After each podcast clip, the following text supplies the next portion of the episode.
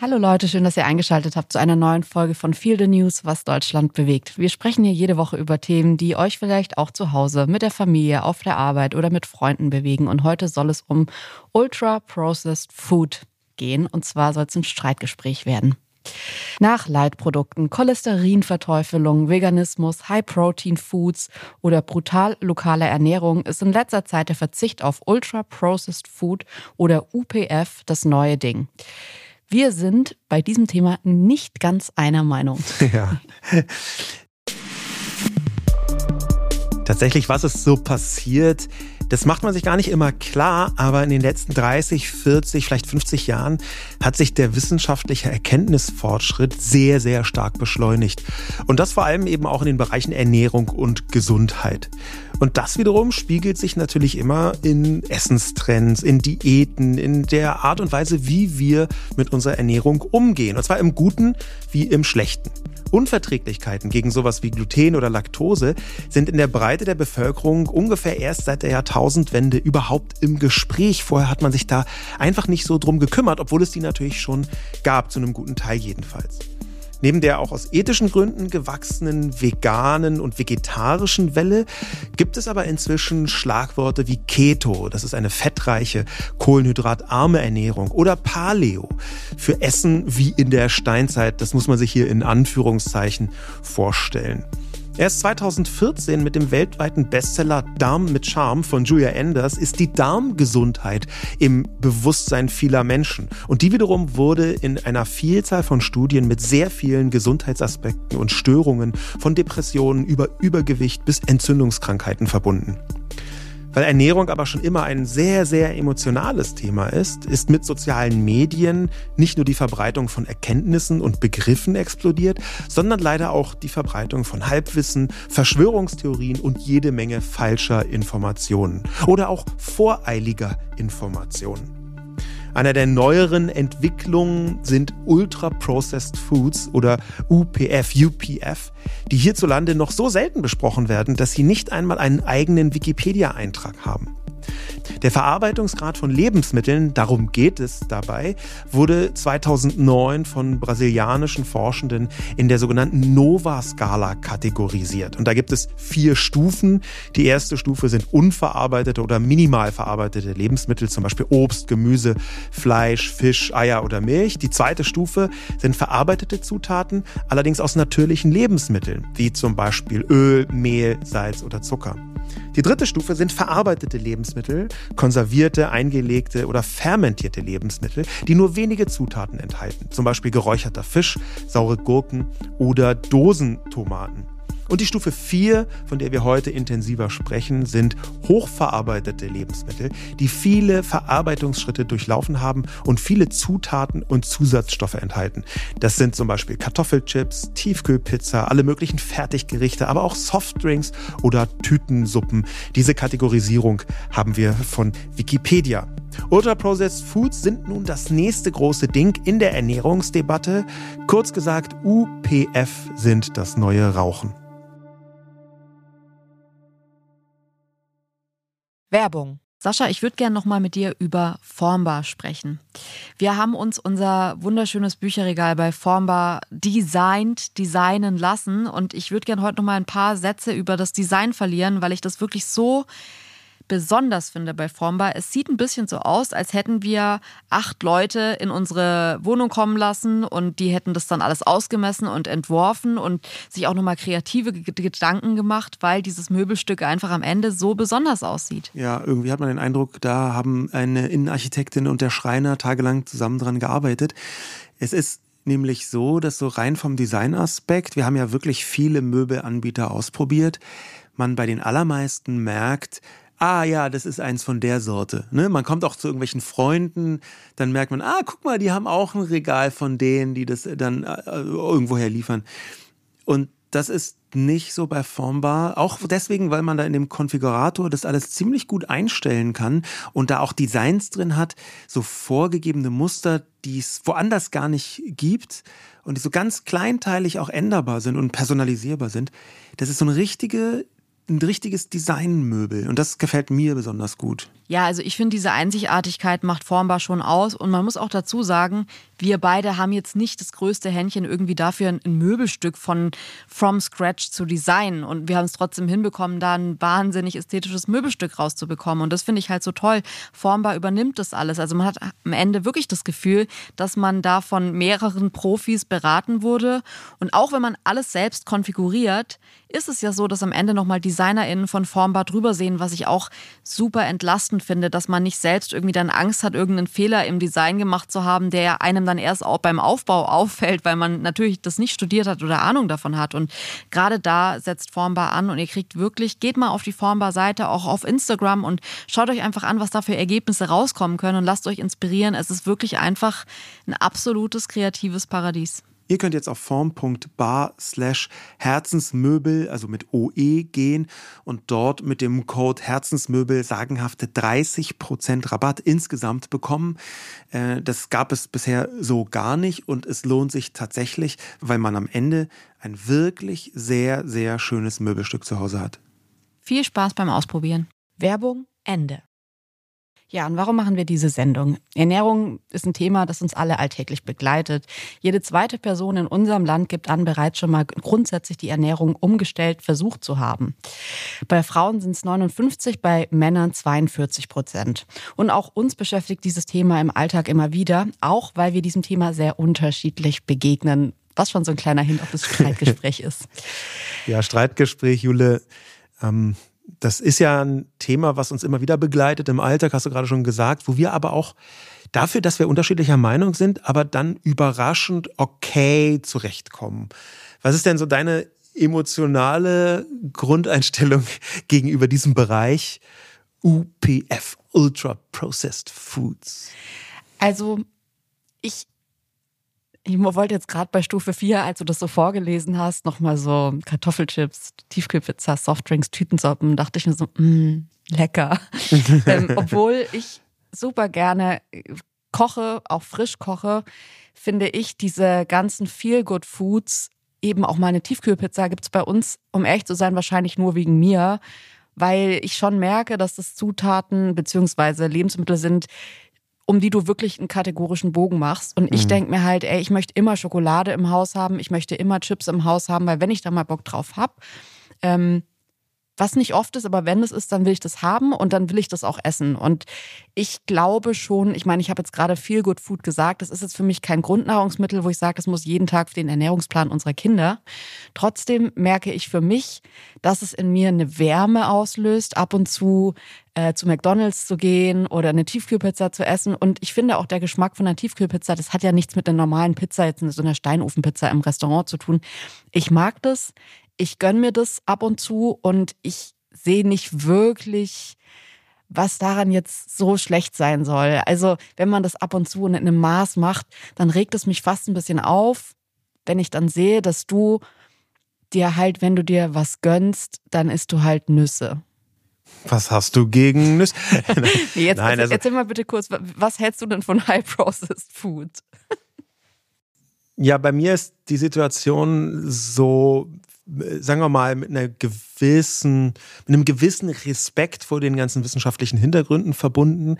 Das hängt auch damit zusammen, dass ich Lebensmitteltechnologie mal studiert habe, fast aus Versehen, könnte man sagen. Aber ich habe halt auch nur das Grundstudium, so eine Art Bachelor, äh, reduzierte Bachelor-Version, könnte man sagen, habe ich studiert tatsächlich. Bio- und Lebensmitteltechnologie war das Gleiche. Und das hat mich also sehr, sehr interessiert, was da eigentlich ganz genau passiert. Und lustigerweise ist Lebensmitteltechnologie etwas, was sehr eng verbunden ist mit äh, UPF, äh, Ultra Processed Foods. Es gibt eine ganze Reihe von Erkenntnissen, die irgendwie schon lange auch in meiner Familie zirkuliert haben ähm, nämlich dass bestimmte Fertigprodukte einfach irgendwie nicht gut sind. Ja, das ist sowas, das habe ich fast von Kindesbeinen, lange bevor der Begriff überhaupt existiert hat, irgendwie mit auf den Weg bekommen, ähm, dass einfach frisches Essen besser ist, dass man lieber kocht und dass man so eine Skepsis hat gegenüber stark verarbeiteten Lebensmitteln und was da ist viel Zucker drin, da ist viel Konservierungsstoff drin und so weiter. Und dieses, dieses dumpfe Gefühl, das auch nicht immer richtig ist übrigens, ja, das ist so eine, so eine emotionale Grundhaltung, die begleitet mich schon sehr lange. Man muss allerdings dazu sagen, dass ich gegenüber Ernährung und Essen insgesamt schon auch keine eine, vielleicht nicht eine problematische, aber eine, eine komplexe emotionale Einstellung habe. Ja. Und das bringt mich eigentlich auch schon zu unserer Ernährung, weil ich sagen würde, ich ernähre mich sehr intuitiv. Ähm, ich esse auf was ich Lust habe und das ist manchmal gesund, manchmal viel, manchmal wenig, manchmal so komplett ungesund. Aber es ist immer bei mir sehr intuitiv und es folgt nicht wirklich irgendeine Regel. Also ich mache jetzt keine Diäten oder sonst irgendwas. Ich habe aber auch einen guten Stoffwechsel, muss man sagen. Ich esse fast jeden Tag Pasta und Kohlenhydrate sehr viel. Ähm, mit sehr viel meine ich gar nicht so die Masse, sondern einfach sehr regelmäßig, Minimum einmal am Tag. Ähm, und ich würde immer lieber einen kleinen Teller Pasta als einen, einen großen, eine große Schüssel Salat essen beispielsweise. Ähm, merke dann oft, dass ähm, dieses intuitive Essen, wenn dann Studien rauskommen, dann sind wir ja häufig so, dass du sagst, ach lustig, so ernährst du dich ja. Also so, mhm. wenn dann irgendwas mhm. rauskommt, die mediterrane Diät oder so ähm, oder die mediterrane Lebenseinstellung. Ich glaube, wir müssen auch hier nochmal so ein bisschen unterscheiden zwischen ähm, grundsätzlicher Ernährungseinstellung und einer Diät. Also ich mache das nicht, weil ich irgendwie abnehmen will oder so, sondern einfach, weil ich halt intuitiv esse sorgt auch häufig dafür, dass ich in Restaurants zum Beispiel Teller stehen lasse, halb gegessen, weil ich halt nicht mehr hungrig bin. Und da kann man dann auch drüber reden, wie cool ist es, in einem Restaurant den Teller immer halb voll zurückgehen zu lassen. Ähm, und dann trotzdem noch einen Nachtisch zu bestellen, weil es mir manchmal eher noch was Süßem noch ist. Mhm. Das sind, finde ich, schon auch nochmal, da kommen so andere ja, Schwierigkeiten mit, wo ich auch gar nicht sagen würde, das ist jetzt besser oder schlechter, was ich mache. Nur seit wir uns kennen und so eng zusammenleben, sehe ich, dass du viel bewusster auf Ernährung achtest und vor allem, wenn du irgendwie was liest, du gehst deine persönliche Ernährung auch wissenschaftlich an. Und wenn irgendwie was rauskommt, dass jetzt griechischer Joghurt doch gut ist, dann isst du plötzlich ganz viel griechischen Joghurt. Und ähm, wenn Körniger Frischkäse viel Eiweiß enthält, dann kaufe ich acht Packungen Körnigen Frischkäse in der Woche. Ja, wobei man dazu sagen muss, dass es jetzt nicht nur äh, also ich esse schon auch nach das, was mir schmeckt. Ich beziehe mhm. bloß diese Erkenntnisse mit ein. Ähm, was ich aber spannend finde, war eine Erkenntnis, die hatte ich auch erst wirklich in unserer Beziehung. Du hast eben, und das finde ich total interessant, von intuitiver Ernährung gesprochen. Und ich habe in manchen Bereichen eine gute Intuition. Es gibt auch ganz viele Bereiche, da habe ich praktisch gar keine Intuition, wenn ich mich nicht ganz bewusst auf bestimmte Regeln verlassen kann.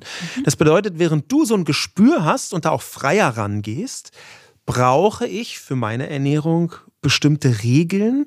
Ich habe das schon ein paar Mal ausprobiert. Es ist einfach auch jeder Mensch verschieden. Das kann man erstmal ja. so festsetzen. Deswegen sind ganz viele Aussagen, die auch die wir heute treffen, sind entweder eher auf uns bezogen oder auf den aktuellen Stand der Wissenschaft, aber jetzt nicht so für alle one size fits all. Es gibt auch Leute, die unterschiedlich damit umgehen.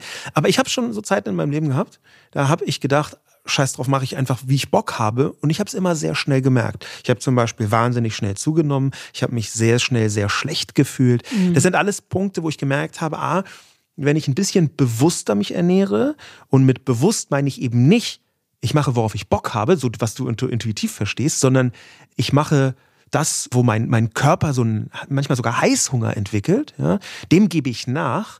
Äh, da ist ja auch noch ein Unterschied dazwischen. Aber wenn ich das tue, dann lande ich ganz schnell in einem Bereich, wo ich mich gar nicht mehr wohlfühle, auf mehreren Ebenen. Ganz kurz auch nochmal dazu. Mein Verständnis von intuitiver Ernährung ist vor allem eigentlich auf Mengen zu achten. Also zu spüren, wann muss man aufhören zu essen, weil man eigentlich schon satt ist. Äh, sorgt bei mir auch dafür, dass ich manchmal Tage wirklich fast gar nichts esse, weil ich einfach nicht hungrig bin und merke, ich habe gerade keinen Hunger oder ich, mir ist gerade nicht nach Essen. Ähm, ich weiß nicht, ob das super gesund ist, um ehrlich zu sein. Und ich weiß auch nicht, wir sind ja jetzt beides auch nicht die Menschen, wo man sagen kann, wow, äh, Leute, schaut euch bitte, wir sind so gute Körpervorbilder, schaut uns bitte, schaut euch bitte bei uns ab, wie wir das machen, weil äh, es zeigt sich ja, wir sind total äh, in dem Thema drin, sondern es geht jetzt wirklich um eine individuelle Erfahrung die ja jeder Mensch irgendwie für sich hat. Und es ist ja auch was mega Individuelles, wie du gerade gesagt hast.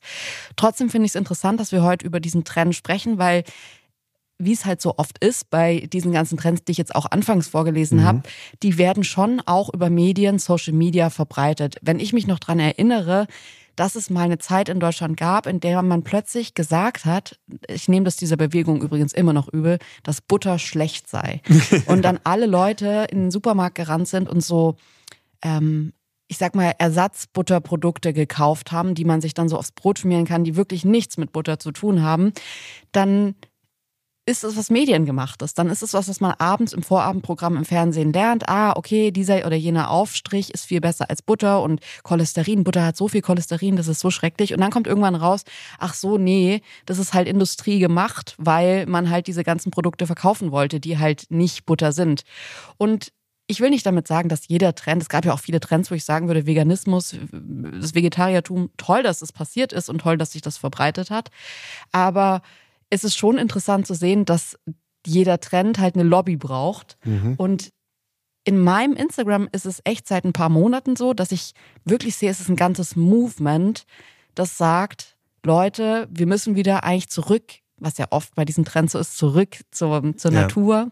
Äh, wir dürfen nicht mehr die ganzen Produkte essen. Du hast mal so eine Schlagregel aufgestellt und hast gesagt, eigentlich ist alles High-Processed Food, was man zu Hause nicht selbstständig herstellen kann. Also beispielsweise Chips. Ja, da gibt's äh, noch keine komplett amtliche Definition, auch wenn sich das am Anfang so anhört, ähm, wo man sagen kann, okay, ab dieser Grenze beginnt äh, UPF äh, und vorher ist das einfach nur hochverarbeitete Lebensmittel bis zu einem bestimmten Grad darunter. Diese Vierer-Einteilung ist auch vergleichsweise willkürlich. Da gab es auch immer wieder so Ergänzungen, auch von diesen brasilianischen Forschenden selbst. Und grundsätzlich muss man einen Punkt festhalten, du hast gerade was ganz Interessantes gesagt, nämlich du hast dich darauf bezogen, wie das von der Industrie so dargestellt worden sei, als ob. Und es stimmt gleichzeitig und es stimmt aus meiner Sicht auch nicht. Ich habe mich damit schon häufiger intensiver beschäftigt und zwar vor allem, weil ganz viele von diesen Ernährungsgeschichten in sozialen Medien entstanden sind. Und da kommt super schnell der Vorwurf, das ist alles die Industrie, die da so Verschwörungen und um irgendwie ein Lebensmittel zu diskreditieren. Und nicht, dass nicht die Lebensmittelindustrie, die macht wirklich sehr viel Lobbyarbeit. Das kann man nicht anders sagen. Ja, und zwar schon sehr, sehr lange. Die ganze EU ist aufgebaut auf Lebensmitteln. Es gab den Butterberg äh, im, im letzten Jahrhundert, die Milchseen, von denen man gesprochen hat, weil zum Beispiel bestimmte Bereiche der Agrarwirtschaft, also Ernährungsindustrie, unfassbar stark subventioniert wurden. Bis heute ist über ein Drittel des Geldes, was die EU überhaupt verteilt, Agrarsubvention, also im Bereich Lebensmittel mehr oder weniger Großbereich unterwegs. Ja, die machen viel Lobbyarbeit, aber die Geschwindigkeit, die Voreiligkeit und auch die Lügen, die mit den Vorwürfen in sozialen Medien unterwegs sind, dass grundsätzlich alle Lebensmittelfirmen das personifizierte Böse sein ähm, und dass sie eigentlich uns krank machen wollen, so ein bisschen fast wie die Pharmaindustrie schon, aber auch ganz, auch ganz viele Mythen gibt. Das finde ich manchmal sehr erstaunlich. Und ich finde es halt auch krass, weil es nicht gerechtfertigt ist in ganz vielen Bereichen. Ja, ich erinnere mich an ein Video, das ich vor ein paar Tagen gesehen habe, wo ein Influencer durch den Supermarkt lief und dann so richtig erzürnt meinte, also Leute, eigentlich könnt ihr nichts kaufen, wo ein E davor steht. Und dann dreht er so die einfachste Packung, Verpackung um und sagt, ja, hier E, könnt ihr gleich stehen lassen. und das ist halt, um ehrlich zu sein, ich finde eh sowas super dogmatisches, dass man jetzt durch den Supermarkt geht und also was so mein Hauptaspekt ist von intuitiver Ernährung ist, ich finde es schön, Zeit zum Leben zu haben. Und ich möchte nicht gerne im Supermarkt stehen und jede Verpackung durchlesen.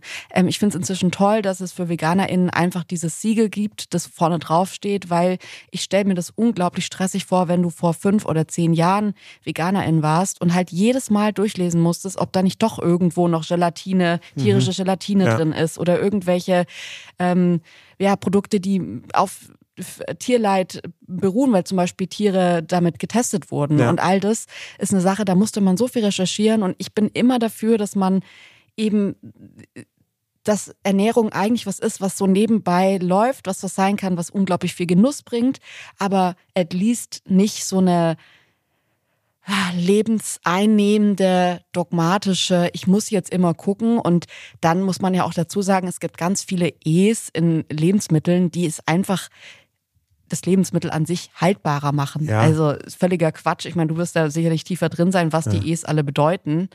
Ja, dafür, es gibt ja mehrere hundert. Insofern äh, weiß ich jetzt nicht jedes einzelne, aber es gibt halt so ganz basic. Äh, Vitamin C zum Beispiel hat auch eine E-Bezeichnung. Das ist einfach eine Liste von Zusatzstoffen in Lebensmitteln und bei weitem nicht alle sind gefährlich. Das ist halt so eine Faustregel, die so stark vereinfacht, dass sie irgendwann schon falsch wird. Und gleichzeitig ist es natürlich nicht ganz unsinnig, dass Leute ein Gespür dafür entwickeln. Ist das ein Ultra-Processed Food oder nicht? Denn Das ist eine neue Angelegenheit. Es gibt so einen Trend in den 2010er Jahren über soziale Medien verbreitet worden, Clean Eating.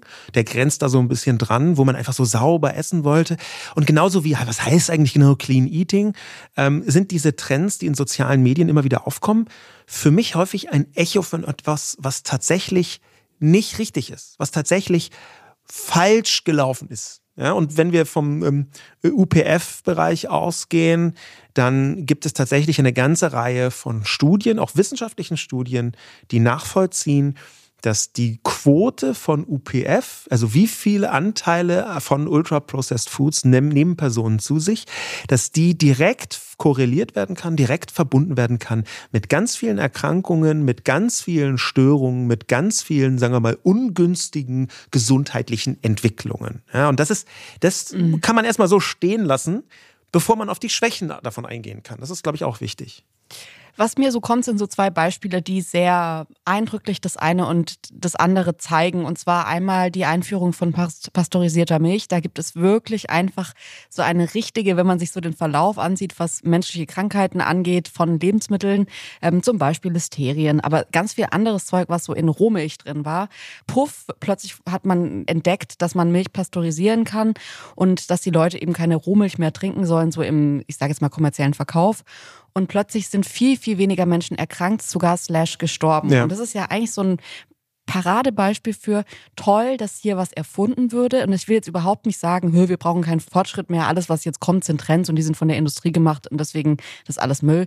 Da zeigt sich ja total, wie toll dass es entdeckt wurde und dass es verbreitet wurde und dass es inzwischen ja auch so ist, dass man Rohmilch nur noch unter ganz bestimmten Voraussetzungen überhaupt verkaufen darf, weil es eigentlich super ja. gefährlich ist. Ja, das tatsächlich gab es früher so unfassbar viele Tote, äh, auch vor Erfindung des Kühlschranks zum Beispiel, vor Erfindung von bestimmten Haltbarkeitstechniken ähm, durch Lebensmittelvergiftungen. Ja, ja und, und auf der anderen Seite ist mir aber jetzt gerade jüngst ein Beispiel im Kopf, wo man ja auch gerade auf Hochtouren versucht, ähm, rauszufinden, warum das so ist. Also wenn ich dran denke, dass es in meiner Generation diesen Trend seit drei, vier Jahren gibt, zu sagen, cremt euch immer ein, cremt euch im Winter ein mit Sonnencreme und es ist so wichtig, Hautkrebsvorsorge, bla, äh, bloß nicht irgendwie in die Sonne gehen, wir sind alle Vampire, wo ich mir schon immer dachte, ah, weiß nicht, nee, habe ich keinen Bock drauf, mache ich jetzt nicht mit. Und jetzt kommt halt ein paar Jahre später raus, ich will, Sternchen, unglücklicher Zufall, kann man vielleicht auch sagen, dass ein sehr gefährlicher Weichmacher, der eigentlich auch in der EU schon seit Jahren verboten ist, plötzlich in Sonnencreme gefunden wird. Und all die Menschen, die sich jetzt die ganze Zeit so manisch eingecremt haben, haben jetzt vielleicht so einen gefährlichen Weichmacher in sich, der auch nicht mehr aus dem Körper geht. Dann muss man sagen, ja, fuck, was hat der Trend jetzt gebracht, wenn man plötzlich irgendwie einen anderen, eine andere ähm, Krankheit oder ein anderes Leiden plötzlich hat durch diesen Trend? Klar, es ist ein unglücklicher Zufall, aber für mich ist schon die Frage, wo kann man High-Processed Food und diese Verteufelung beziehungsweise ähm, das äh, kritische damit umgehen ansiedeln? Ist es ein Geschenk des Himmels, dass es jetzt endlich entdeckt wurde und sehen wir in zehn Jahren wirklich kaum noch diese ganzen Lebensmittel, von denen wir eben sprachen im Supermarkt, also Lebensmittel der, ich sage jetzt mal grob Stufe 4. Mhm. Oder ist es so, dass man davon eigentlich wieder wegkommt und dann in zehn Jahren so ein bisschen, wie man heute vielleicht über laktosefreie Lebensmittel lacht oder diesen Trend lacht, spricht? Natürlich gibt es heute noch Menschen, die haben eine ernstzunehmende Laktoseunverträglichkeit, aber wie das dann vor fünf bis zehn Jahren so war, dass jeder Mensch plötzlich gesagt hat, ich vertrage Laktose nicht und plötzlich fangen die Leute wieder an, einfach ganz normal Kuhmilch zu trinken und Käse zu essen und das ist plötzlich okay, weil dann doch nicht so viele Laktose intolerant waren. Ich will das gar nicht äh, verarschen, so es gibt wirklich viele Menschen, die darunter leiden, aber ist es ein Trend, den die Gesellschaft so im Ganzen übernehmen wird oder nicht? Was, was du gerade gesagt hast, ist aus meiner Beobachtung, und da bin ich total gespannt, was du dazu sagst, sehr, sehr stark mit Social Media Trends verbunden. Und das wiederum deutet, du hast es ein bisschen eben so angedeutet, darauf hin, dass erstmal ein Bewusstsein entsteht und dann die Leute glauben, ah, schau mal, deswegen habe ich dann immer Bauchschmerzen oder so. Das bedeutet, du siehst irgendwo einen Trend und dann gibt es eine ganze Reihe von Dingen, die du selber entdeckst, ja, so ein bisschen Hypochondrie für Ernährung. Du merkst, ach ja, stimmt ja, schon immer, wenn ich X oder Y gegessen habe, war mir danach ein bisschen unwohl. Dann isst du beim nächsten Mal ganz bewusst diesen Inhaltsstoff und dann wird dir wirklich unwohl und dann denkst du sofort, aha, du bist unverträglich, eine Allergie oder dir bekommt es nicht besonders. Und das ist etwas, was ich auch häufiger beobachtet habe, wo wenn überhaupt erst mal ein Thema aufkam, ganz plötz plötzlich ganz viele Leute gedacht haben, ah ja, das betrifft mich unmittelbar. Halte ich für komplett menschlich, halte ich für total normal. Ich halte es aber auch für ganz eindeutig, dass bei dieser, sagen wir mal, Bewusstmachung der Ernährung solche Dinge immer passieren es aber trotzdem sinnvoll ist, dass man sich das bewusst macht. Auch wenn manche Leute da irgendwie so eine Art Hypochondrie entwickeln für Ernährung. Genauso wie es wichtig ist, dass bestimmte Krankheitssymptome öffentlich bekannt werden, dass man da mehr drüber weiß. Auch wenn es Leute gibt, die dann sofort übertreiben und sagen, oh, hier, ich habe Ohrenschmerzen, das müsste eigentlich ein Gehirntumor sein. Ja, natürlich hat Wissen auch merkwürdige Begleiteffekte. Ich glaube, dass es trotzdem richtig ist, Wissen, zumindest wenn es wissenschaftlich abgesichert ist, da auch weiter zu verbreiten. Ja, ich weiß aber halt, weißt du, und das geht mir bei diesem Thema einfach noch so ein bisschen so. Wir hatten neulich so eine Alltagssituation, wo ich so meinte, hey, cool, wir haben jetzt so neue Reiscracker entdeckt. Unser eines Kind, der isst oft einfach nicht so, der ist nicht so ein begeisterter Esser, der isst nicht so viel. Und dann habe ich diese Reiscracker entdeckt und war so glücklich, weil ihm die schmecken und super und meinte zu dir so, ja, mega, habe ich gerade entdeckt. Und du meinst so, ja, pff, High Processed Food. Und ich meine so, hä, wieso? Das sind halt Reiscracker. Und du meinst so, ja, aber versuch die mal selbst zu Hause herzustellen. So kann man nicht. Und ich würde trotzdem sagen, wenn man auf die Zutatenliste von Reiscrackern guckt, haben wir dann ja auch. Und du hast dann festgestellt, okay, es ist überhaupt nicht schlimm, der kann die natürlich essen, alles gut. Was mich so ein bisschen nervt an diesem Thema ist, dass es halt so, ich würde jetzt mal Early Adapter gibt. Hä? Die damit Wer soll das denn du sein? Bist, finde ich, ein großer Early Adapter bei diesen Trends. Und du stürzt dich da dann rein und wie es halt auch deine Manier ist, machst du das dann, wenn schon, richtig. Und ich finde es schwierig, weil ich glaube, das ist wahnsinnig viel Lebenszeit, die man damit verbringt, sich immer wieder in die neuesten wissenschaftlichen Erkenntnisse dazu einzulesen. Und ja, vielleicht äh, wird mein Körper auch darunter leiden, dass ich manchmal Sachen erst zu spät irgendwie dann, weil ich sehe es ja schon ein, es ist jetzt nicht so, dass ich so manisch sage, hey, ich will überhaupt nichts mit irgendwie dem Fortschritt mhm. zu tun haben, ich esse, was ich will. Aber ich würde sagen, ich steige sicherlich tendenziell viel später ein in solche ähm, Movements als du. Ja. Und ich frage mich halt, mir geht's nicht um irgendwie Diät und Gewichtsreduktion und irgendwas. Mir geht's einfach nur um die Glücklichkeit, die man bei Essen verspüren kann. Und ähm, vor allem so, wenn man jetzt nicht da in dem Bereich arbeitet, es nicht zu so einem Hauptding zu machen. Und ich finde schon, es nimmt halt sehr viel Zeit ein und es wird auch über Social Media und die Medien suggeriert, als muss man sich da jetzt reinstürzen wie nochmal was. Und ich sehe das schon kritisch, um ehrlich zu sein, weil ich glaube, dass es einem Lebenszeit raubt das ist eben die Frage. Wenn du das so empfindest, dann kann ich das total akzeptieren. Das raubt dir Lebenszeit, das macht dein Leben komplizierter. Für mich ist das Teil meiner Lebensqualität, was aber auch, glaube ich, interessanterweise damit zusammenhängt, dass ich da eine gewisse Leidensgeschichte, eine persönliche habe. Ich habe ähm, mich über sehr lange Zeit, also viele Jahre, auf ganz vielen Ebenen körperlich unwohl gefühlt und konnte das nicht richtig zuordnen.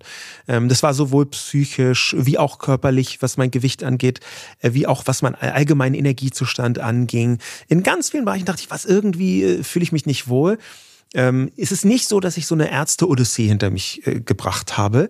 Ich habe aber tatsächlich viel zu spät mal ein bisschen ernster mich damit auseinandergesetzt, indem ich dann ein Checkup gemacht habe. Und dabei kam heraus, dass ich eine Schilddrüsenunterfunktion hatte. Und diese Schilddrüsenunterfunktion, die hat eine spezielle Form davon, nennt sich Hashimoto, ähm, ist eine Autoimmunerkrankung, mit der ich mich dann intensiver beschäftigt habe.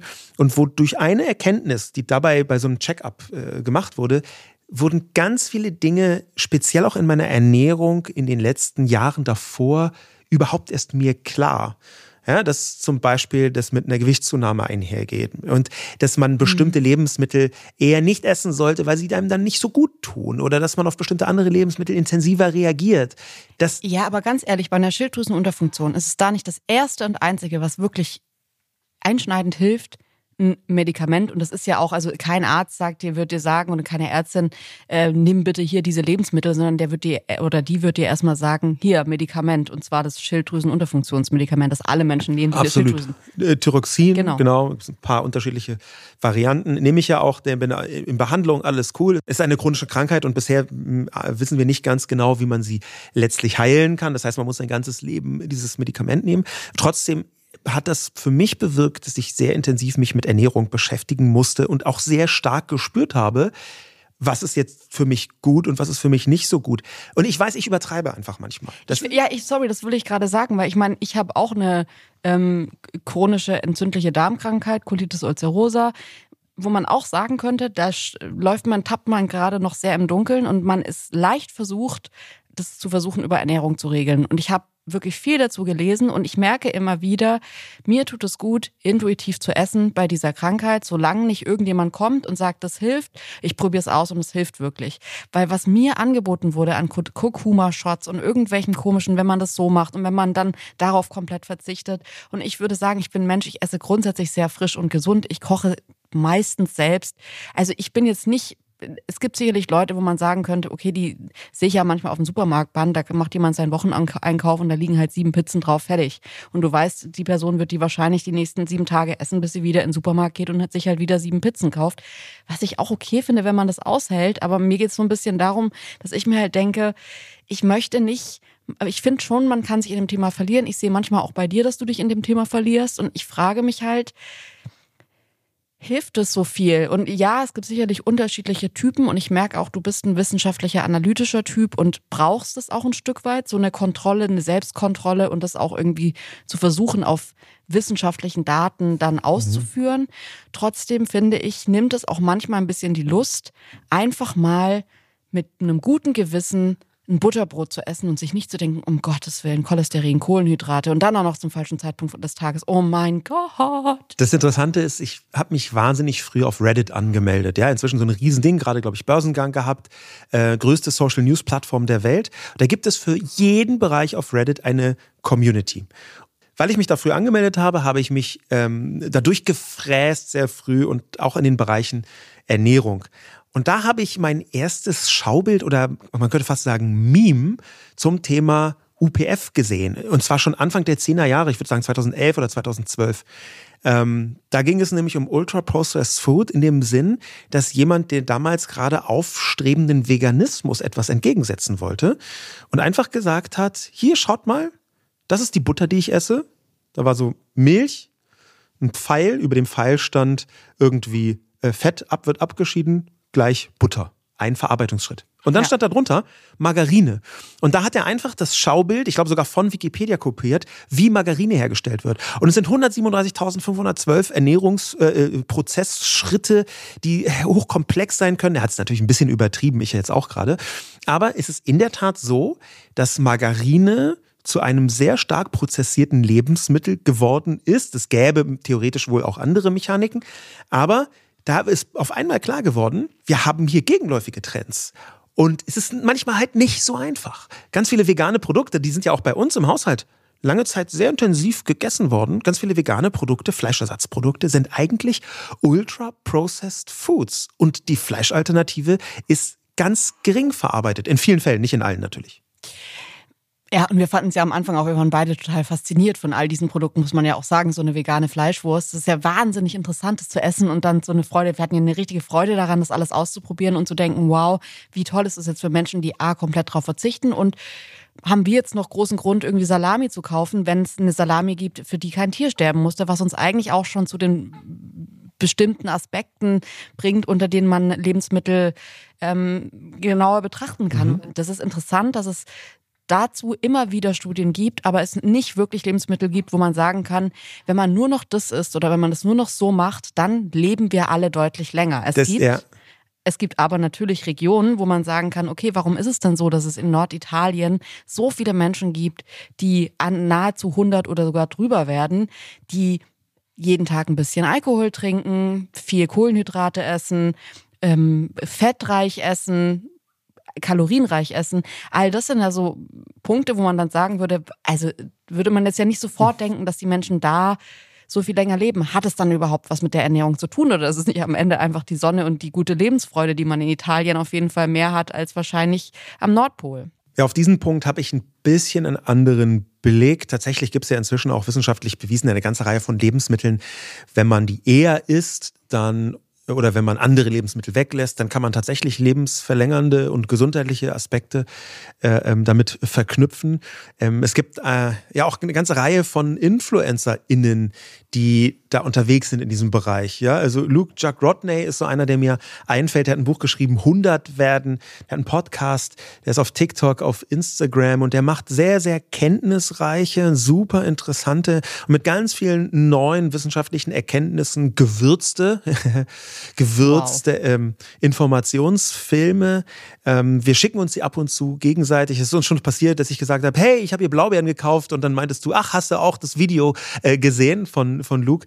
Wir sind ja beide große Fans, auch weil ich finde, er macht das total toll. Er macht das nicht so dogmatisch, sondern mhm. er sagt halt, ey, wenn du wählen kannst zwischen äh, blauen und grünen Trauben, dann nimm die blauen, weil die mehr Black drin haben. Genau, das ist, genau, ja. Black ist genau ja auch der wichtigste Inhalt. Nee, aber das ist tatsächlich ein, ein Bereich, mit dem ich viel anfangen kann. Ähm, das Nicht-Dogmatische, was du angesprochen hast, das ist, glaube ich, sehr wichtig. Im Bereich Ernährung ist es vielleicht sogar noch krasser als im Bereich Politik. Leute wollen nicht gerne Vorschriften sich anhören. Jetzt haben wir so ein bisschen natürlich klar, so lebensverlängernd, gut, okay. Ich glaube, man könnte eher sagen, gesundheitsfördernd ist wahrscheinlich das richtige, der richtige Überbegriff. Dann gibt es ja aber auch noch eine Weise der Ernährung, die ich hier auch nicht unausgesprochen haben möchte, und zwar eine ethische Ernährung. Zu sagen, ja gut, okay, dann esse ich halt irgendwie das, die Salami, die 1000 E's drin hat, die vegan ist, statt dass ein Tier dafür gestorben ist. Oder ich verzichte aktiv auf Produkte von beispielsweise Nestle, weil ich kann das nicht verantworten. Und mhm. das sind ja alles würde ich mal sagen, die fallen in den großen, unter das große Dach Ethik. Und ich finde es interessant, dass es viele Leute gibt, die sagen, ich nehme es sogar in Kauf, was zu mir zu nehmen, was A schlechter schmeckt oder ungesünder ist, weil mir ist der ethische Aspekt so wichtig, dass andere Menschen oder andere Tiere nicht für meine Ernährung leiden, dass ich dann dafür andere Aspekte so in den Hintergrund rücken lasse, was ich interessant finde, weil ich immer Geschmack an erste Stelle setze und da kann man sich auch drüber streiten. Es gibt ja auch viele Produkte, wo ich sagen würde, Entenstopfleber oder sowas also wie gut, dass es da irgendwann eine Lobby gab, wo Menschen gesagt haben, hm, vielleicht ist nicht ganz so cool, wenn man den Tieren einfach ihr Leben lang das Essen in den Hals reinstopft. Ja, das, da, also da, da gibt es so viele unterschiedliche Facetten, die jetzt münden in ultra-processed Foods, was auch Ernährungsmythen angeht. Man muss allerdings dazu sagen, die wissenschaftlichen Erkenntnisse, das haben wir am Anfang schon angesprochen, die haben sich äh, dramatisch weiterentwickelt in den letzten 30, 40 Jahren auf der einen Seite. Die Technologien haben sich auf der anderen Seite weiterentwickelt. Und auf der dritten Seite gibt es, speziell durch soziale Medien, aber auch schon vorher, eine Vielzahl von Ernährungsmythen. Ja, so Ernährungsmythen, was man so gehört hat, was man so irgendwo aufgeschnappt hat, wo Leute sich dann jahrelang dran halten und irgendwann merkt man, oh, das hat nicht gestimmt, nicht so gestimmt oder war sogar einfach komplett falsch. Sag mal ein paar Beispiele es gibt ja diese ähm, Betrachtung von Cholesterin. Ich kann mich, äh, äh das wir haben erst am Anfang auch kurz angedeutet, ich kann mich an eine Zeit erinnern, da wurde Cholesterin wirklich verteufelt, bis hin zur Werbung, wo äh, Produkte angepriesen wurden, ähm, weil sie cholesterinarm seien. Und irgendwann später hat man entdeckt, wow, es gibt viele verschiedene Cholesterine und ein paar sind absolut überlebensnotwendig davon und haben völlig andere Folgen. Das kann man gar nicht so in einen Topf werfen. Das war vorher zumindest in der Kommunikation anders dargestellt worden. Ja, wir haben eine Vielzahl von Stoffen, wo man erst sehr spät gemerkt hat, wow, die sind A, gar nicht so gut und B, tauchen die extrem häufig in der Umwelt auf. Ja, so Bisphenol A oder so. Vor 25 Jahren wusste niemand, was das ist und plötzlich ist klar, krass, du kannst bestimmte Alltagsmaterialien wie Plastik haben und da diffundieren dann Stoffe raus in deine Lebensmittel rein, die sehr, sehr problematisch sind. Jetzt gerade gibt es eine Diskussion um Forever Chemicals, also Chemikalien, die du aufnimmst und die nie wieder deinen Körper verlassen, wo man noch gar nicht ganz genau weiß, was kann das alles für Folgen haben. Was ja auch sehr interessant ist, ist, dass es jetzt Jahre gab, in denen sich Hafermilch erstmal überhaupt durchsetzen musste gegenüber Kuhmilch, auch in den Supermärkten. Ich erinnere mich, dass wir, als wir vor drei Jahren in Italien unterwegs waren und da gefragt haben, ob es äh, Oat Milk gibt, immer alle gesagt haben, yes, of course, Oat Milk, yes, we have that. Und ähm, wir immer dachten, hey, das ist doch Kuhmilch, das schmeckt doch so nach Kuhmilch, bis wir gemerkt haben, mit Oat Milk verstehen die Menschen, die meisten Menschen in Italien, die wir getroffen haben, Hot Milk, also Rote Milke und ähm, wir deswegen die ganze Zeit einfach nur heiße Milch bekommen haben in die im Cafés. Also und ich finde immer noch, wenn man in Supermärkte in anderen Ländern geht, merkt man das, dass nicht so eine große Auswahl an so Alternativmilchsorten da ist, wie das jetzt in Deutschland ist. Trotzdem merkt man auch jetzt wieder so einen leichten Trend weg von der Hafermilch, beziehungsweise es werden plötzlich so Fragen gestellt wie, was ist denn die beste Milch? Ist Hafermilch denn wirklich die beste Alternative oder ist es dann vielleicht doch Sojamilch oder Reismilch? Ähm, und sogar Leute wieder den Weg zurück zur Kuhmilch finden und sogar sagen, hey, die Inhaltsstoffe von der Kuhmilch sind mir in dem Fall jetzt sogar lieber unter dem Aspekt des High-Processed Foods, weil natürlich Hafermilch auch in einem Prozess hergestellt werden muss, ganz anders als es bei Kuhmilch ist. Wenn wir nochmal den Schlenker machen zu Ultra-Processed Food, dann gibt es da ein ganz wichtiges Zitat, was auch häufig in sozialen Medien zu finden ist, was ziemlich eindrucksvoll zeigt, in welche Richtung die Leute denken, die sich damit intensiver beschäftigen und warum das so ein großes Thema und so ein großer Trend ist. Dieses Zitat stammt von der brasilianischen Wissenschaftlerin Fernanda Rauber und sie sagt, die meisten ultra-processed Foods sind gar keine Nahrungsmittel, die sind industriell hergestellte essbare Substanzen. Mm. Und diese Art und Weise da drauf zu schauen, die erleichtert vielleicht auch sich damit zu beschäftigen, außerhalb von irgendwelchen Verschwörungstheorien. Denn natürlich hat der Kapitalismus auch mit der Nahrungsmittelindustrie etwas gemacht. Ein Teil dieser Entwicklungen sind sehr gut, kann man auch direkt ähm, darauf beziehen, dass Menschen sich gesünder ernähren, dass es überhaupt erst möglich ist, in bestimmten Bereichen vegan zu sein. Ein anderer Teil ist durchaus problematisch. Und gerade in diesem veganen Kontext, und wie gesagt, ich bin selbst Flexitarier, würde ich sagen, ich esse vergleichsweise wenig Fleisch und versuche sehr viel pflanzliche Kost äh, in die Ernährung zu integrieren. Ähm, aber ganz häufig ist bei veganer Ernährung, wenn die von Industrieseite kommt, die Hoffnung eben und die Zielrichtung eher, das soll so ähnlich wie möglich sein. Also so was die Textur angeht, irgendwie, das soll sich so anfühlen wie Fleisch oder Wurst oder irgendwas. Und dann ist auch nicht so wichtig, dass es halt ultra processed food ist. Und da muss ich sagen, kann man gar nicht genug anfangen, genau hinzuschauen. Ja? Was ist am Ende besser? Was ist am Ende schlechter? Da glaube ich, und das ist auch der wissenschaftliche Stand, ist es nicht so einfach, wie manche Leute es haben wollen.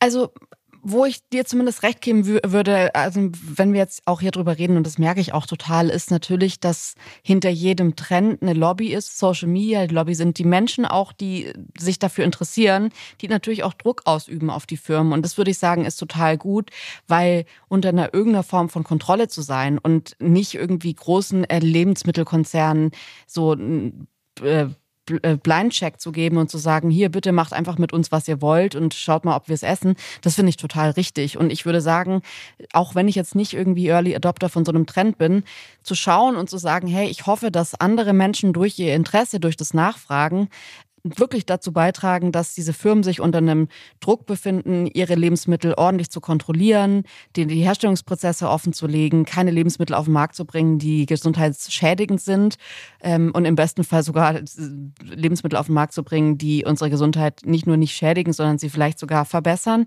Das sind alles Trends, wo ich sagen würde, ich sehe uns in zehn Jahren jetzt nicht alle nur äh, High-Processed Foods essen und äh, Ozempic spritzen und dann noch eine Pille nehmen, dass man nicht irgendwie noch mehr Zucker bekommt und dann noch mal hier irgendwie was in die Venen spritzen, damit man irgendwie noch klarkommt auf die Ernährung, die so katastrophal geworden ist, dass alle sich nur noch an den Kopf halten. Das glaube ich auf keinen Fall. Ich glaube, dass es wirklich so ist, dass diese ganze, dieser ganze Druck, der ausgeübt wird, eher dazu führt, dass wir in zehn Jahren hoffentlich, also das ist meine persönliche Hoffnung, eine Ernährung finden, die in zehn Jahren, vielleicht auch in 100 Jahren, die zehn Jahre sind zu kurz, dachte ich gerade, ähm, vielleicht auch in 100 Jahren, die eine Ernährung finden, die uns alle glücklich macht, die den Menschen eine Arbeit nimmt. Ich finde es nämlich schon auch eigentlich krass, dass sich gerade irgendwie alle einlesen müssen und alle sich wehren müssen, weil, obwohl wir Kontrollinstitute haben, das sehen wir ja, also irgendwie jetzt diese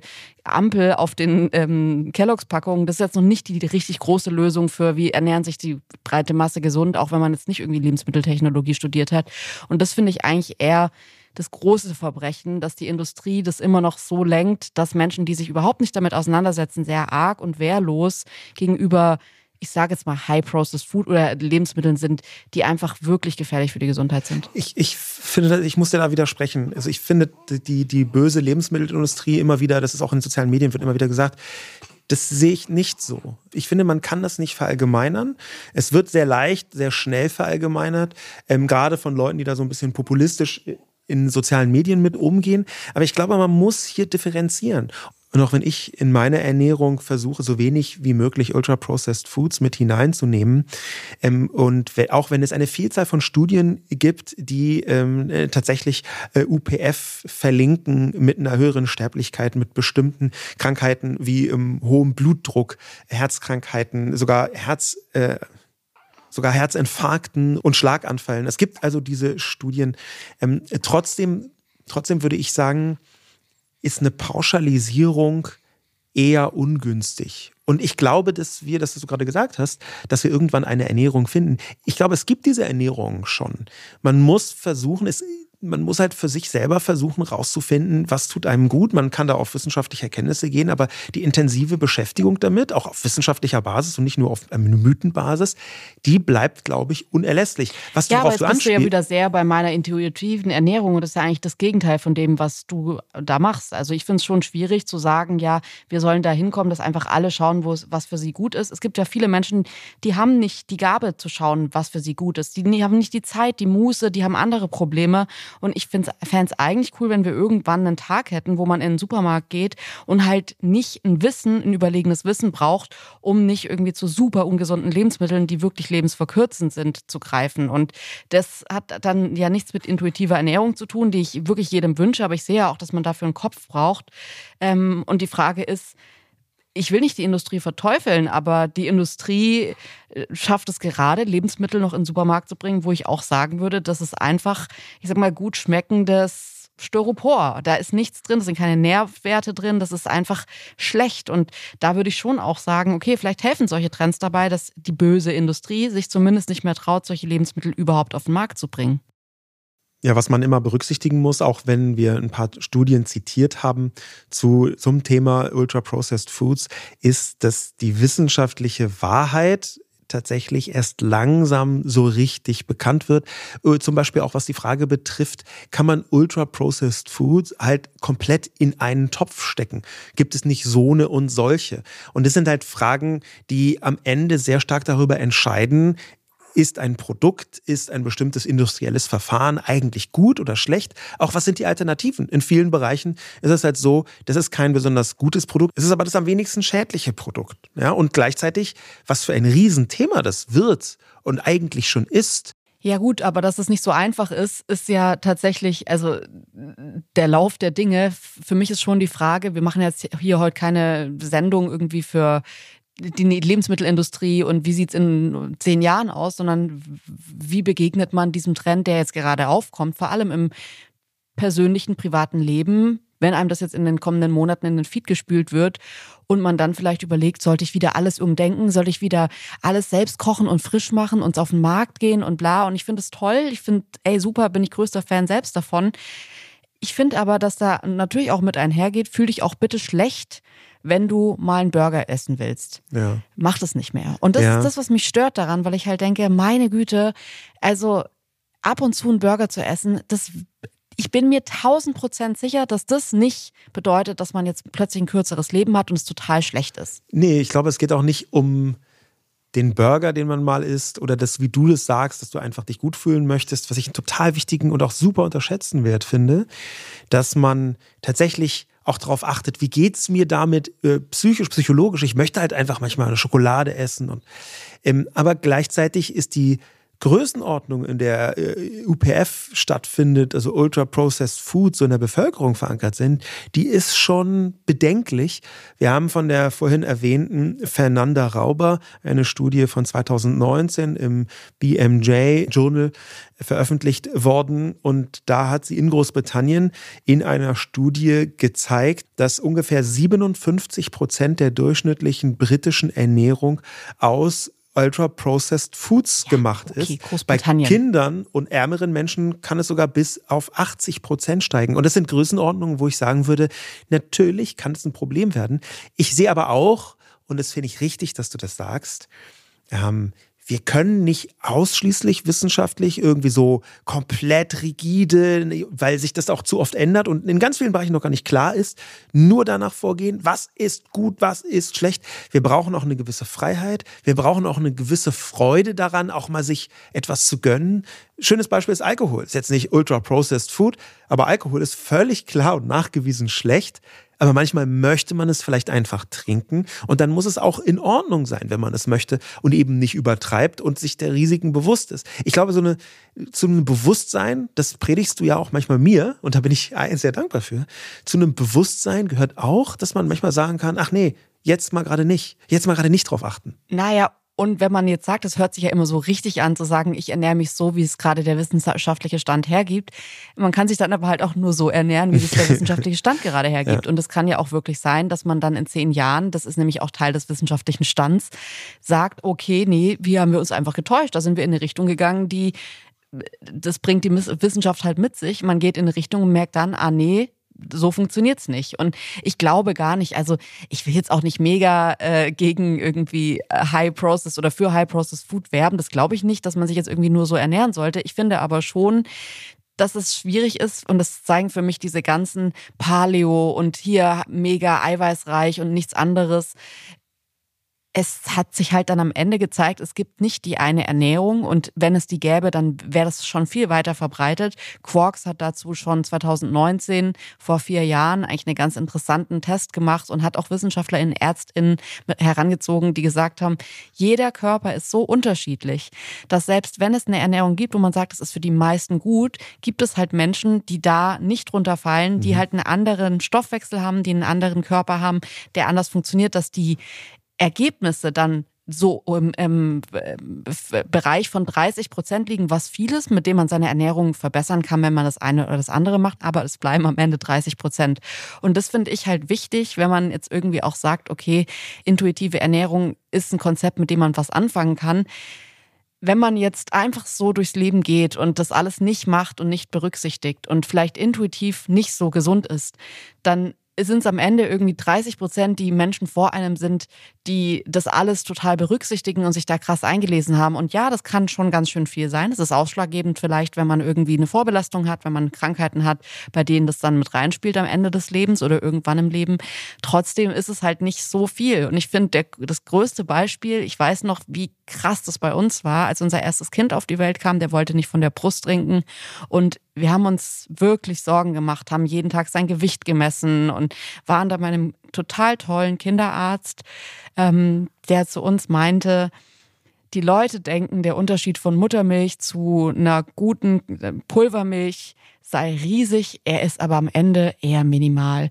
Und es hat uns so gut getan, von einer Person, die mhm. wirklich schon sehr viele Kinder hat, groß werden sehen, zu hören, Natürlich, klar, Muttermilch ist wichtig und richtig für Kinder und das Beste, was man geben kann, wenn man es denn geben kann. Aber wenn man es nicht geben kann, dann darf man sich nicht die ganze Zeit Vorwürfe machen und denken, oh Gottes Willen, mein Kind wird nicht groß. Es sind schon sehr, sehr viele Kinder ohne Muttermilch groß geworden. Und nicht nur, wenn man es nicht geben kann, das übt ja sofort wieder Druck aus, sondern auch, wenn man es nicht geben will. Ich finde, dass auch genau bei der Ernährung, jetzt hier bei Kindern, aber auch bei der Ernährung, ist ein ganz wichtiger Faktor, wie wohl fühlt man sich da. Das ist ein Bereich, um den habe ich dich immer beneidet ich krieg den aus mir gar nicht so richtig raus. Vielleicht auch durch die Erziehung, dass ich fühle mich dann halt auch mit theoretischen Wohlfühlgerichten, wo man denkt, oh ja, jetzt gönne ich mir so einen Burger, kriege ich es nicht ganz richtig raus zu sagen, ja, aber der Burger ist auch gar nicht so geil. Ja, also ich kann ja. so, ein, so ein wirkliches Food, wo man denkt, wow, das ist ein Essen, damit kann ich mir ja richtig was Gutes tun. Wenn das nicht gleichzeitig auch ein bisschen gesundheitsorientiert ist, dann kriege ich das gar nicht raus. Ja, ein anderer Punkt, wo ich mit dir drüber reden möchte, weil das in eine sehr interessante Richtung geht, ist Individualisierung. Ja, Im 20. Jahrhundert der Großtrend so in der Gesellschaft, aber hat sich eher auf Konsum bezogen.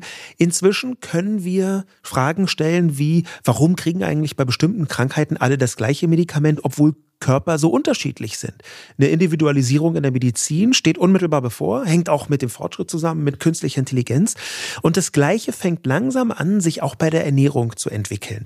Dass man sagt, was hast du denn eigentlich für einen Körper? Und erstmal eine Analyse macht, irgendwo zwischen DNA und bestimmten anderen Tests, um rauszufinden, welche Diät, welche, und jetzt nicht Diät im Sinne von ich möchte abnehmen, sondern welche Ernährung ist eigentlich für dich gut? Und das halt nicht heißt, diese Diät hilft allen, sondern dass man ganz spezifisch auf die Bedürfnisse von einzelnen Menschen eingeht. Und da sind wir noch ziemlich am Anfang, aber ich kann mir vorstellen, dass genau das auch eine Lösungsmöglichkeit irgendwann darstellt. Dass der sagt, hey, ich bin Typ ABC und für mich sind folgende Nahrungsmittel gut und bei folgenden Nahrungsmitteln ist es vielleicht jetzt nicht so mega gut, aber jetzt auch nicht so schlimm wie bei dir. Das ist ja, es ist irgendwie wieder lustig, dass man darauf auch wieder diese Schablone des intuitiven ähm, Essens anlegen kann, weil es heißt ja nicht, intuitiv essen esst alle so wie ich, sondern intuitiv essen hört in euch selbst rein, spürt in euch rein und berücksichtigt auch wissenschaftliche Erkenntnisse zu eurem bestimmten Typ, weil das ist, kommt ja noch mit dazu. Also man kann ja am Ende eine Mischform finden und ich meine, wir heißen, diese Podcast-Folge heißt jetzt Streitgespräch, aber am Ende liegen dann die Wahrheiten, das merken wir ja oft viel näher beieinander. Und zwar zu gucken, individuell, ähm, was möchte ich kann ich essen, will ich essen, was sind meine Cravings, was vertrage ich aber auch gut. Es gibt Menschen, die können Vollkornbrot super gut verarbeiten, andere Menschen können das, kriegen davon Bauchschmerzen und in dem Fall ist dann Vollkornbrot einfach nicht das Go-To-Lebensmittel, mit dem sie in den Tag starten. Oder viele Menschen, merken wir ja jetzt schon bei unseren Kindern, manche wollen frühstücken, andere sind nicht so die Frühstücker. Und all das hat man ja früher sehr, sehr krass stigmatisiert und wirklich auch den Menschen versucht vorzuschreiben, man muss so und so in den Tag starten und man muss so und so aus dem Tag rausgehen. Und ich glaube, und das habe ich ja dann auch gemerkt, als ich versucht habe, so ein bisschen meine Ernährungsweise mhm. auf dich umzustülpen, du bist halt keine Person, die einfach so jeden Tag Pasta essen kann, ohne nicht zuzunehmen. Sicherlich kommt hier auch Alter dazu. Das ist einfach auch unfair, dass im Alter. Ähm, Komm, ich bin 18 Monate älter als du. Das ist doch. war, war noch Monate, oder?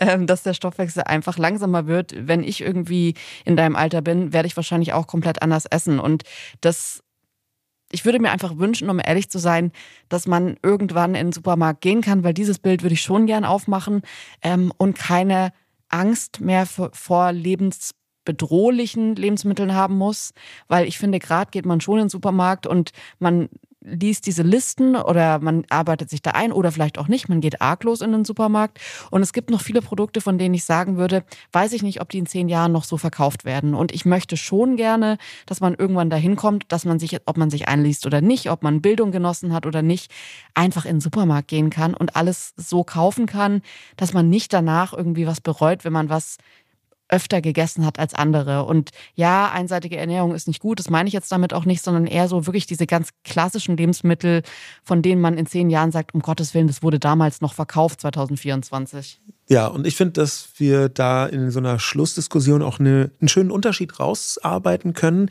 weil ich genau was das angeht, finde, dass man sich auch etwas Schlechtes tun können muss. Ja. Bewusst ist da für mich so der richtige Punkt.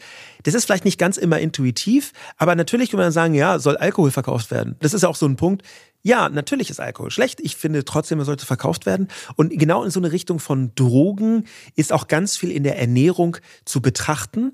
Äh, ich habe so eine lustige Anekdote ist es gar nicht ein, tatsächlich ein Erlebnis. Und vielleicht ist das ja auch bei ultra-processed Foods irgendwas, mit dem man umgehen kann.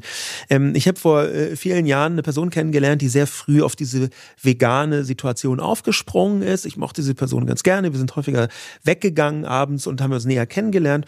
Und das Interessante war, dass sie sehr, sehr intensiv geachtet hat auf vegan, was, was funktioniert wie, wo sind welche Inhaltsstoffe drin, was ist ähm, am besten nicht nur für die Umwelt, sondern sondern auch für meinen Körper und das kann man nicht essen und hier ist Nitritpökelsalz drin. Und es war wirklich, also mhm. quasi, musst dir vorstellen, ich mal 1000 supercharged. Das war sogar mir ein bisschen sehr stark. Hm, und irgendwann. Ich geliebt, diese Person. Ja, irgendwann wurde aber klar, genau die gleiche Person, die mir stundenlange Vorträge hält über Inhaltsstoffe von irgendwelchen Würsten, die ballert sich halt jedes dritte Wochenende die crazysten Drogen rein aus komplett unklaren Quellen, wo man überhaupt nicht weiß, was ist da alles drin. Und diese extreme Dissonanz, ja, den ganzen Tag darauf ja. zu achten, was ist wo drin und sich dann irgendwelchen Strichnin versetzten Kram aus äh, ukrainischen Labors reinzuballern. Keine Ahnung.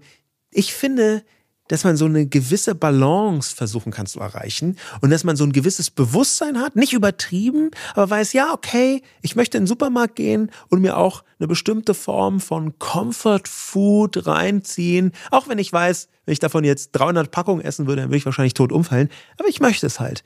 Diese Herangehensweise, die ist für mich eine sehr wichtige. Und die ist, glaube ich, noch wichtiger, als dass im, Food, ähm, im Supermarkt halt gar nichts mehr verkauft wird, was irgendwie auch nur potenziell schwierig ist. Am Ende ist tatsächlich die Dosis des Gift, uralter Spruch, glaube ich, von Paracelsus. Aber natürlich ist das ein ganz wichtiger Punkt. Ich bin sehr gespannt, was ihr dazu denkt. Habt ihr schon mal davon gehört oder seid ihr da noch gar nicht in dem Thema drin? Ist es vielleicht was, was euch auch erst die nächsten Monate begegnen wird? Es schwappt ja gerade auch erst Social Media technisch nach Europa rüber. Ähm, ich bin sehr, sehr gespannt, wie die nächsten Jahre ablaufen. Ich sehe das immer wieder. Ich bin eher eine beobachtende, ein bisschen müde lächelnde Person bei sowas.